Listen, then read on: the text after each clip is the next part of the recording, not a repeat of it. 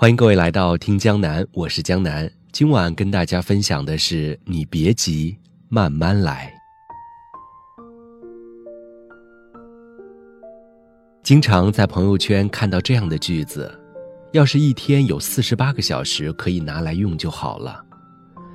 要忙的事情太多了，要提高绩点，要参加比赛，要做社团，要准备托福考试，还要挤出时间看书学语言。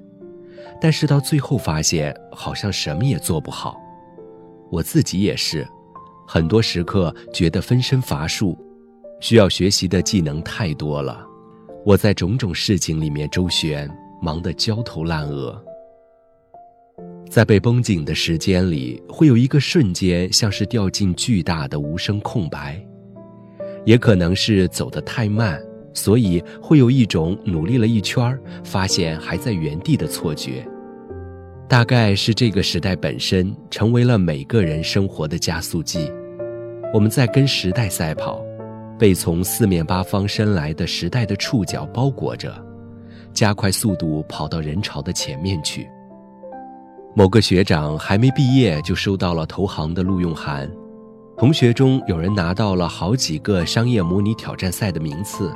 还有人通过了第三语言的资格考试，努力这件事的意义已经无需再强调了，它被印刻到每个人心里，然后被分散到每一秒滴答走过的时间里。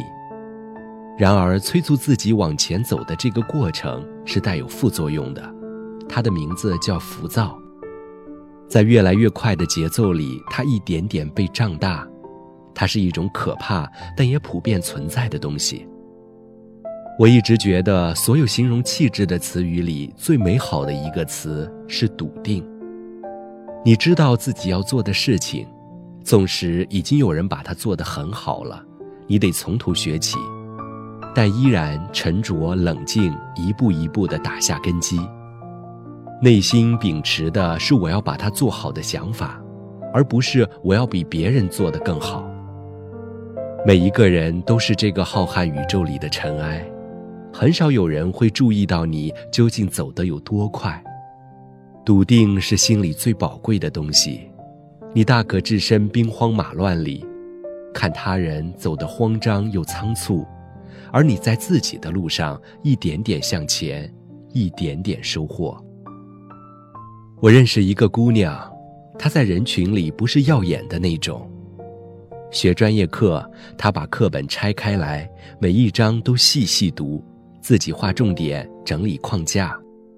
每一次问他问题，都发长长的语音给我，讲得清楚又详细。跟同学一起做文学社团，最初只是分享文章，后来逐渐开始推荐书目。这学期社团的规模有所扩大，举办了很多次分享活动。他去云南支教，教案从框架到内容全部自己完成。小细节改了又改。他喜欢英国，默默做了很多准备之后，今年夏天去了伦敦一所院校读暑期学校。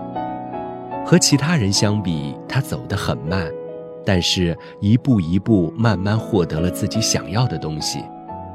我觉得他身上有光，跟他聊天的时候安心又踏实。每个人都会经历一个急着挣脱平凡人生的过程，清楚的知道很多想要的东西要自己去争取，但急是没有用的，谁也不能许你一个拼尽全力就可以意气风发的未来，眼泪和抱怨永远只是附属品，求而不得是一件熬人的事情，像一个得不到糖果而急哭了的孩子。对我来说，有没有想少年成名的心呢？自然也是有的。张爱玲十八岁写下《天才梦》，一书十五岁就被报刊编辑追到学校来要稿。我仍然记得高中时没日没夜用手机把一书的小说看了又看。我开始了自己的尝试，但后来我收到过多次拒稿，慢慢知道写作这件事是要天赋的。也就不去强求。跟着高考的洪流走了一遭，终于有时间看自己喜欢看的书，慢慢积累，写了一些字，逐渐有了愿意听我说话的人。我曾经把一段话在笔记本上抄了好几遍。一个人最好的模样，大概是平静一点，坦然接受自己所有的弱点，不再因为别人过得好而焦虑，在没有人看得到你的时候，依旧保持节奏。这样或许会走得很慢，但会走得比谁都坚实。不用害怕一脚踩空，也不用害怕走到别人的轨道上去。人最不能辜负的是自己。连同那些走过的路，凡事皆有意义可循。你糊弄过去的，终有一天要自己偿还。所以，那些为了刷绩点而学的专业课，为了考试而急忙背的单词，为了丰富简历而参加的活动，都只是一副一碰就倒的骨架。对于仓促走过的路，只留给岁月一张贫乏苍白的面孔。